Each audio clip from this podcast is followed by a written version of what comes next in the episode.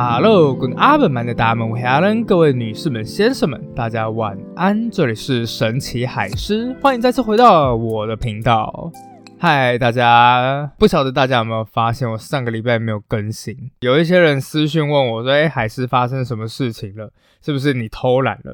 然后其实也不是因为偷懒，而是发生了一件小小的事情，就是我爸住院了。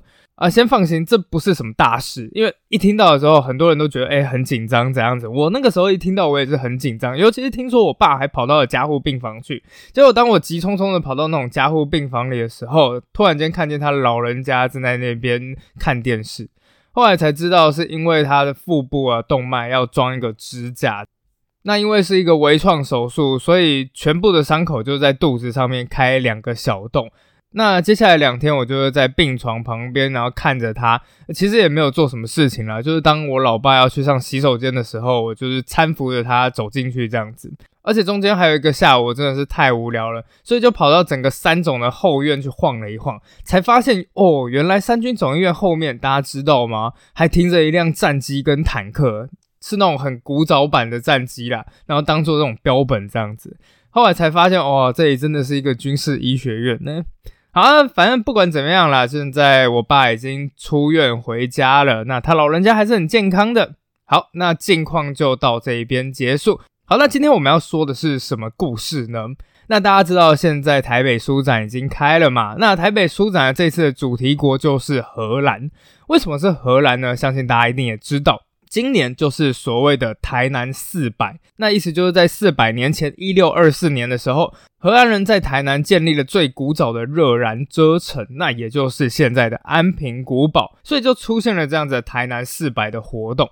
那现在就有一个问题啦，为什么欧洲人吃饱没事，要乘着一个没有办法完全防水的木板船，一路乘风破浪来到一万多公里外的东亚这个名不见经传的小岛？所以我今天就要以欧洲人的视角，看着他们一路披荆斩棘兼烧杀掳掠，最后才来到了这一个遥远的台湾。在听这个故事的时候，应该会有一种非常神奇的感觉，就是当你跟随着一个欧洲人的视角，一路远离他熟悉的家乡，发生了一大堆不可思议的事情，千辛万苦的，然后来到了一个遥远陌生、不知道什么的地方，然后一回神，哎，那个所谓遥远的异国，原来就是台湾了。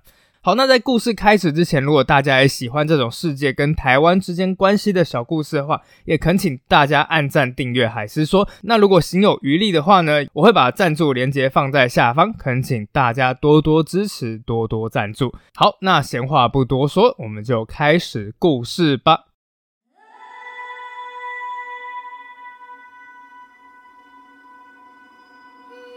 那这段故事的时间要从何开始说起呢？一四五三年。来，首先先考考大家，这是一个什么年份？对，吕杰老师说啊，欧洲史最重要的就是两个年份，一个就是西罗马帝国灭亡的时候，另外一个就是东罗马帝国灭亡的时候。西罗马是四七六年，那东罗马就是一四五三年。是的，就在这一年，东罗马帝国，也就是拜占庭帝国，正式走向了它的末日。一个强大的东方异国叫做鄂图曼土耳其，他们的士兵像是潮水一样，不断的扑往这一个永恒之城。而根据一位当时历史家的记载，土耳其军队如同烈火向城市猛扑，整个城市一天之内变得空空荡荡，似乎都被火烧烤的枯焦。最后啊，苏丹穆罕默德二世来到了整个君士坦丁堡最知名的建筑，就是圣索菲亚大教堂之前，而接着呢，缓缓走进了仿佛广阔无边的教堂内部。那首先先从最上面看，你会发现最上方是一个巨大的穹顶，穹底下有一扇一扇的窗户，而阳光就从那个穹顶的窗户流泻而下。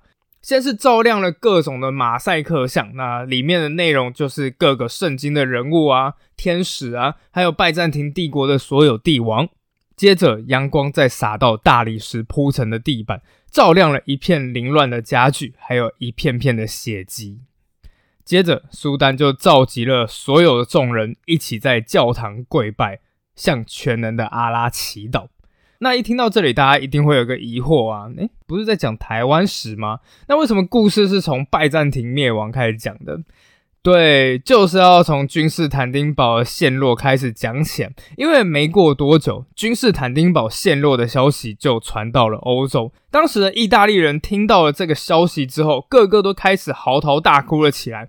因为东罗马帝国一直被认为是罗马帝国的唯一继承人，甚至当时连教宗都还不一定是。但是问题是啊，现在这个永恒之城已经被彻底陷落了，因此所有人都开始捶胸顿足，哀悼自己的基督教兄弟姐妹。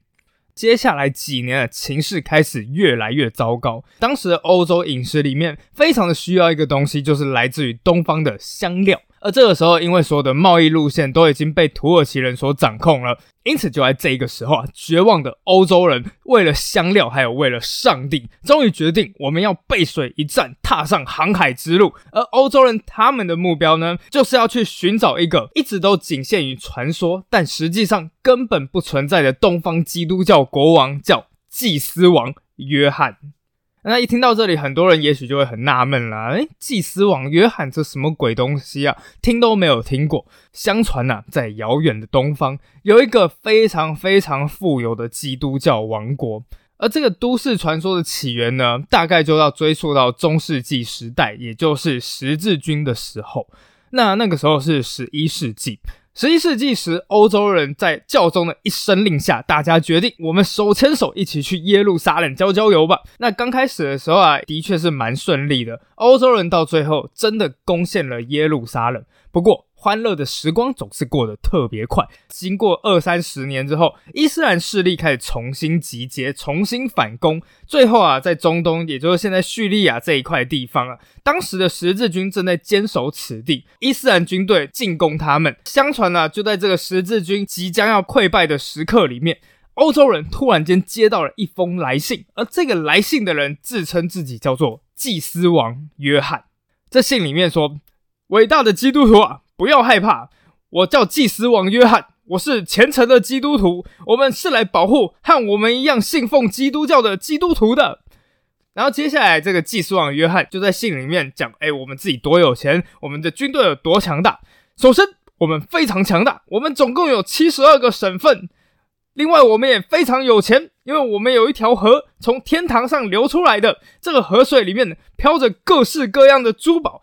那我们国王居住的宫殿也是各种华丽啊！我们的屋顶呢镶着巨大的红宝石，那我们吃饭的桌子是黄金的，床是蓝宝石的，那窗户是水晶的。欧洲人继续就这样子看着这个信，然后就心想说：这封信到底是来干嘛的？是来炫富的吗？不过到最后啊，这个信里面终于讲到了重点了。为了援助西方的基督徒，我们决定要率领最强大的军队前来。打败基督教的敌人。目前呢，我们率领了十万大军，已经打败了伊斯兰强国波斯。不到十天，我们就能抵达到你们那里了。一听到这里啊，这些坚守的十字军当然就沸腾了。哦耶，我们会打赢的！这一群十字军呢，就开始重整自己的军队。而面对十字军的疯狂攻击，伊斯兰士兵整个傻住了。接下来就把十字军给灭了。当然了，这战争还是比的是人数和后勤啊，不要期待什么奇迹的。总之，那个时候啊，十字军再次的惨败了。不过，也就是从这个时候开始，相传在遥远的东方有一个叫做祭司王约翰的传说。那欧洲人再次的面临了土耳其的围攻，所以他们决定主动去找这个祭司王约翰。而接下来，我们就要把视角放在一个当时最穷困、最边缘，而且还非常的相信这个祭司王约翰的确存在的国家，叫做葡萄牙。再说到葡萄牙，我不晓得大家脑袋里面会浮现一个什么样的画面？那里真的是一个非常美丽、宁静的小山城。好，至少我听到的是这个样子。那在葡萄牙最西南的这个海角上面，有一个地方叫做罗卡角。那这个一望无际的海岸线，其实就被认为是整个欧亚大陆最西边的地方，在过去就是大西洋了。所以这边也立了一个碑文，中文翻译非常的优美，叫做“陆止于此，海始于斯”。陆地从这边结束，海洋从这里开始。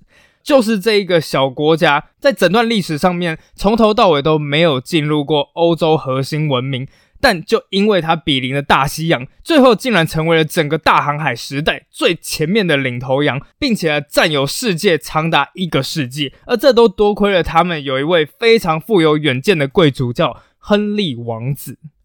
那这亨利王子是谁呢？是当时葡萄牙国王的第四个王子。那如果说啊，亨利王子开启了大航海时代，那真的是一点也不夸张。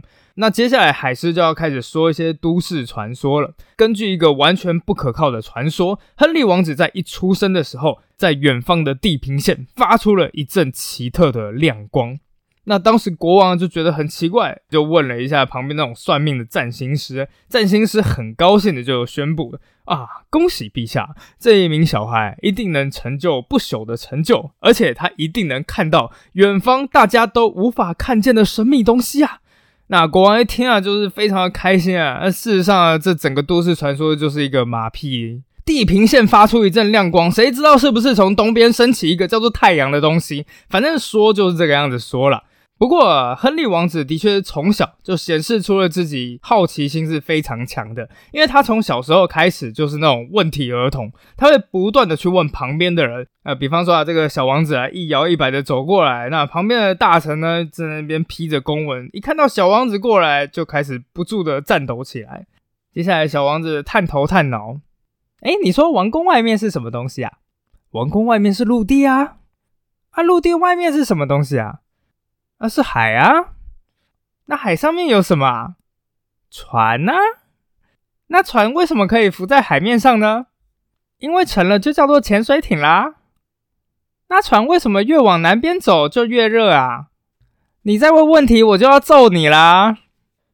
很快的，等到亨利王子长大之后，就像我们前面有提到的，伊斯兰的势力开始逐渐兴盛。那这个时候，葡萄牙最大的对手就是位于北非的一个国家，叫做摩洛哥。而就在同一个时间呢，土耳其也开始截断了丝路这一条路，欧洲人赖以为生的香料，到最后这个价格涨了几乎要十倍以上。就在一四一五年时，当时才年仅十九岁的亨利王子开始了自己事业的起点，就是他说服了老爸，跟北非的摩洛哥展开了一场战争。那这一场战争呢，陆陆续续打了几年，而也就是这一次的海外作战，让亨利王子从俘虏的口中听到了几个他非常想知道的事情。原来在当时，欧洲人只知道非洲的南部有一个撒哈拉沙漠，但是撒哈拉沙漠南边是什么东西，当时欧洲人是完全不知道的。不过那几名俘虏啊，就对亨利王子讲说。原来，在撒哈拉沙漠的南边，是一片想都想不到的富裕国度，而那里啊，沃野千里，平原辽阔，还有你们想要的胡椒、香料、象牙、黄金，那里数都数不尽。亨利王子一边听啊，听到魂都飞了。俘虏到最后还提到了撒哈拉沙漠南部一个几百年前的传说，叫做祭司王约翰。亨利王子决定。我自己就要去寻找那一个失落的美丽之国，因此在一年的准备之后，亨利王子组装了一架船只，接着就出发了。而他们的目标只有一个，前往南方。呃，不过事情哪有这么容易啊？首先，我们先来讲讲当时他们有什么装备啊？他们的船只呢，是一只非常非常小的船只，大概才二十到三十公尺吧。另外，他们当时是用木板船拼成的，那木板从头到尾没有办法完全防水，所以三不五时海水就会开始渗漏进来。大家看那种海盗的电影的时候，有没有发现？哎，为什么那水手三不五时就跪在甲板上面，那刷地、刷地、刷地？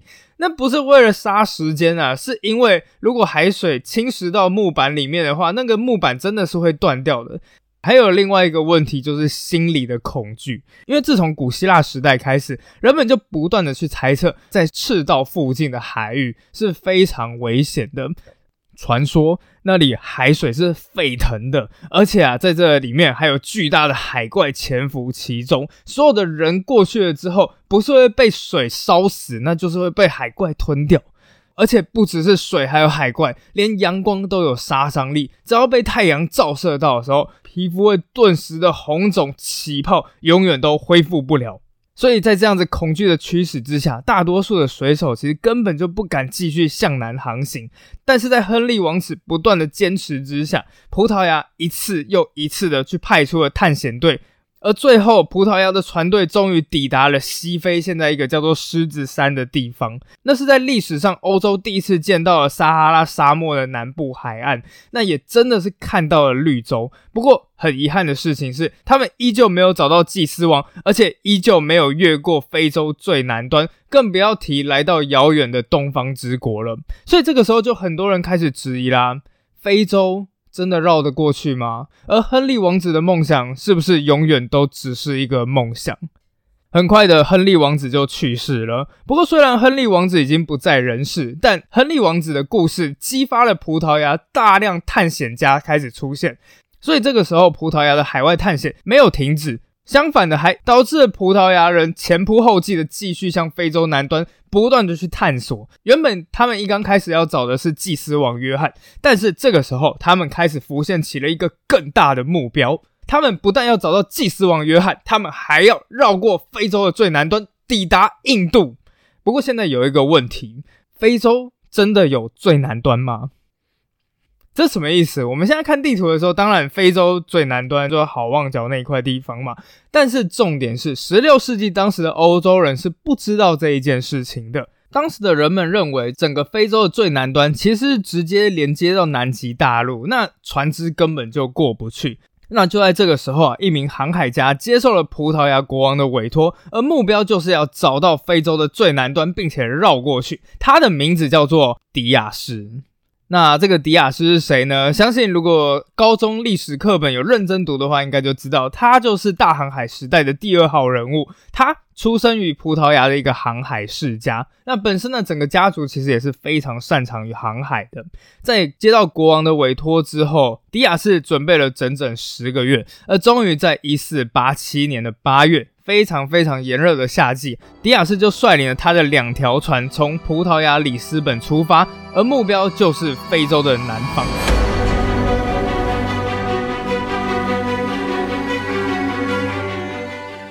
那当然啦，迪亚斯也知道这一趟路程不只是路途遥远，而且要维持船员的士气也是非常重要的。因此啊，当他们的船一路沿着非洲南下，在经过非洲西北边的一个叫做加纳利群岛的时候，迪亚斯就开始指着前方，然后就说：“来，所有人看看远方的那个地方。”所有人就转头看过去，接着迪亚斯就说。在之前，每一个人都信誓旦旦的告诉你说，这前面是大地的边缘，而再往前走，所有的人和船都会掉进无底的深渊。可是啊，这些年来，我们的探险家越过了那里，全都平安的回来了。所以相信我，没有什么可怕的。哎，这其实也就是告诉了我们一件事情啊。有的时候，当前人信誓旦旦的告诉你一些事情，他有可能是对的，但也有可能是错的。究竟是怎么样，真的就是只有自己试过才知道。那当然了，船长不只是要带领船上众人的士气，他还有一个重责大任，就是要随机应变，应应所有突发的状况。那没多久啊，船队就来到了非洲，快要到中部的地方。那那个时候就是撒哈拉沙漠的西部。而就在此时，天空突然间从一片晴朗越来越暗，越来越暗，接着开始掀起了狂风巨浪。迪亚士很快就收到船员的报告，他的船队其中有一艘开始漏水了。而如果风暴持续下去的话，这一艘船甚至有可能会沉船。听到这个消息，迪亚士立刻下令。派人去探查漏洞的来源，并且把它补起来。同一时间，所有人把非必要的物资全部开始扔掉。所有船员一听到命令之后，立刻就开始排起了人龙，像接力似的将物资一箱一箱的丢掉。所幸到最后，船员真的就找到了漏洞，并且补起来，而船队也转危为安了。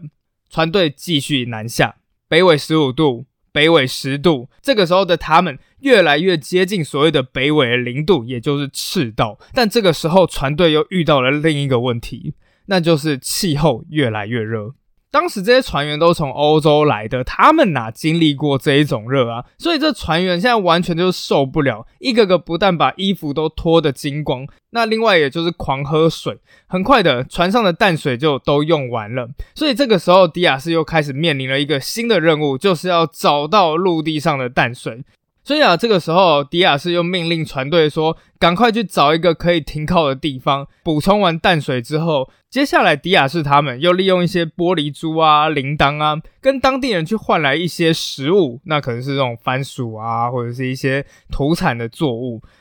就在休整几天之后，船队继续往南，正式越过了赤道，开始来到了南纬的地方。南纬五度，南纬十度，而这个时候船队已经出海整整四个月，但磨难依旧在继续。根据一本迪亚斯的传记所述啊，在某天深夜，如果你们大家要知道正确的时间的话，是一四八七年的十二月三十一日，而就在这一天晚上，理论上大家应该要和平的跨年，但这个时候突然间船舱开始传来一阵微弱的呜咽声。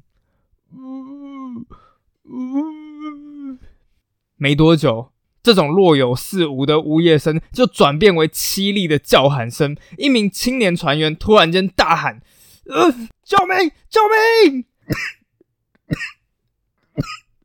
啊，不好意思，刚刚演太嗨，然后就呛到了。好，这一件事情呢，立刻惊动了船上所有人。那迪亚士自然也就知道了。迪亚士赶忙过来去查看这一名年轻的船员。而当迪亚士一摸年轻人的额头时，立刻惊觉大事不妙，因为这体温非常的烫，几乎可以肯定超过了四十度。年轻人正在发高烧。迪亚士马上叫旁边的叫船医过来。医生很快就过来替年轻人做了全部的检查。那当医生离开之后，迪亚士问医生：“所以这名年轻人是发生了什么事情？”医生摇摇头说：“我们这边没有很多检查的工具，所以有很多可能，可能是单纯是因为太热中暑了，也有可能是食物中毒。但如果都不是的话，我现在非常担心。”医生此时欲言又止，迪亚士急忙的问说：“担心什么？”医生回：“我担心。”他得到的病可能是伤寒。一听到这个病，迪亚士立刻倒吸了一口凉气。为什么呢？因为伤寒啊，它是一种传染病，它主要是经由食物和饮水所引发的。得到这一种疾病之后，短时间就会出现各式各样发烧、红疹等严重的现象，而在当时的致死率是百分之九十。但迪亚士这个时候安慰医生说：“还不确定，再观察几天看看吧。”那在接下来几天啊，年轻病人的高烧不但没有降下去，反而每天都比前一天更加严重。这个时候，年轻人的头发已经全部都脱落了，身上甚至是开始出现了红疹。医生在检查之后跟迪亚士说：“这下我们确定了，真的是伤寒。”那迪亚士问医生：“天哪，十个人得了病之后，有九个人会死掉，那现在应该要怎么办？”医生根据他的医学知识。马上建议迪亚士说：“我们现在只有一个办法，就是隔离，马上要把年轻人隔离起来。”一听到这里，迪亚士第一个反应就是摇摇头。原因就出在于他们当时乘坐的船只。他们当时乘坐的这个船只啊，有一个专有名词叫做卡拉维尔帆船。那这种船有一个优势，就是它的船身很短，只有二十到三十公尺。那它的优点在于它非常灵活，可以航行在那种河川啊，或是狭窄的海域。但也有一个重大的缺点，就是船上的空间是非常狭小的，所以这里面的人呢是非常密集的接触的，根本没有办法去隔离一个年轻人。那就在这两难的当下，迪亚士必须要做出一些艰难的决定。而最后，迪亚士告诉医生，明天早上我们靠岸，把这一名年轻人留在岸上。一听到船长的决定，医生吃了一惊。不过这时，迪亚士看出了医生的犹豫，接下来又补充了一句话：“我们这么做已经很仁慈了。要是在别的船上，船长会毫不犹豫就把伤寒的病人抛进大海。”医生这个时候点点头，他也知道船长这么做是不得已的决定。很快的，船就靠岸了。当船抵达之后，他们发现眼前的这一片土地是一片荒芜，没有村庄，没有人烟，什么东西都没有。迪亚士命令船员替这一位年轻人搭好一个棚子，并且留下了食物。接下来，在迪亚士一声令下，所有人上船。这是一个非常残酷的决定。那当然，那个年轻人的下场如何，我们也无从知晓。但从这个故事，大家也可以理解，在整个大航海时代里面，其实真相是非常残酷的。只有非常非常幸运的人，才能够活着大富大贵。那当然，这个时候的迪亚士心中呢，恐怕也只剩下最后一个想法了：不管失去多少人，船队一定要继续南下。很快的，他们驶过南纬五度、南纬十度、南纬二十度，而就在南纬到达二十二度的时候，迪亚士他们经过了前一位葡萄牙航海家，叫做迪亚哥康，当时留下的最后一根石柱。在经过这一根石柱之后，就只意味着一件事情：他们正式来到了所有欧洲人从未来到过的未知海域。接下来，他们一度一度的前进，南纬二十三。南纬二十四，最后在南纬二十九度的时候，他们又开始遭遇了另外一个问题，就是他们遭遇了极为强大的风暴。而这个时候，迪亚士再次下达了一个命令，为了避免撞上海岸的这一些礁石，所有船队开始向西航行。一听到这里，众人不禁倒吸了一口凉气。当时他们的船队是沿着非洲的沿岸从北而南向西航行的意思就是深入大西洋，而当时他们就只是两艘小破船而已。不过既然船长这样命令了，众人只好听从命令。时间就这样子一天一天的经过，天气从经过赤道时的极度炎热，开始变得越来越冷。而因为没有带够足够的御寒衣物，所以有一些水手甚至是被冻死了。同一时间，整个大海的颜色也越来越深，变成了一种铁青色。而这时，有一些水手不禁说道：“看到这种景象，我真的有一点相信，我们已经接近了地球的边缘，接近了无底深渊，接近了死亡。”但一听到这里，迪亚斯却反驳。我相信上帝，我相信上帝会保佑我和我的船队，让我们顺利通过这汹涌的海浪。到最后，迪亚士他们终于成功的驶离了风暴圈，而就在准备要回到非洲沿岸时，却发现他们不管怎么航行，却始终没有办法看到非洲大陆的海岸线。当然，现在的我们知道，原来当时的迪亚士他们已经越过了非洲的最南部。那这个时候，如果他们还继续向东航行的话，会一路航行到东亚去。但是因为没有食物补给，所以他们会饿死。但是当时的迪亚士他们不知道到底发生了什么事情。迪亚士这个时候努力的思考自己所有可能的情况，到最后得出一个结论：我们已经越过非洲的最南端了。非洲在我们的北边，所有船队朝向北方。在经过了一个多月左右的时间，船上爆发出了欢呼声，因为在远方终于出现了非洲的海岸线了。而最后，在非洲最南端的好望角东边大约三百公里处的地方，迪亚士他们登陆了。从这个时候开始，葡萄牙终于绕过了非洲大陆的最南端，打开了前往印度的新航线。而在几年之后，迪亚士也担任另外一名航海家的顾问，而那名航海家的名字叫达伽马。达切马到最后就是成功抵达了印度，带回了源源不绝的香料，还有其他来自东方的货品。葡萄牙人自然也是非常的聪明，在这一条航线的许多必经之路上面，葡萄牙人都打造了自己的贸易据点。比方说啊，他们在非洲的东部沿岸，还有印度，都打造了一些货物转运站。后来，他们来到了东南亚，在现在马来西亚一个狭长的海峡，叫做马六甲海峡。他们也在那边设立了自己的货物转运站。而最后，葡萄牙人来到了中国，为了打开与中国的贸易，他们在现在一个地方叫做澳门设立了据点。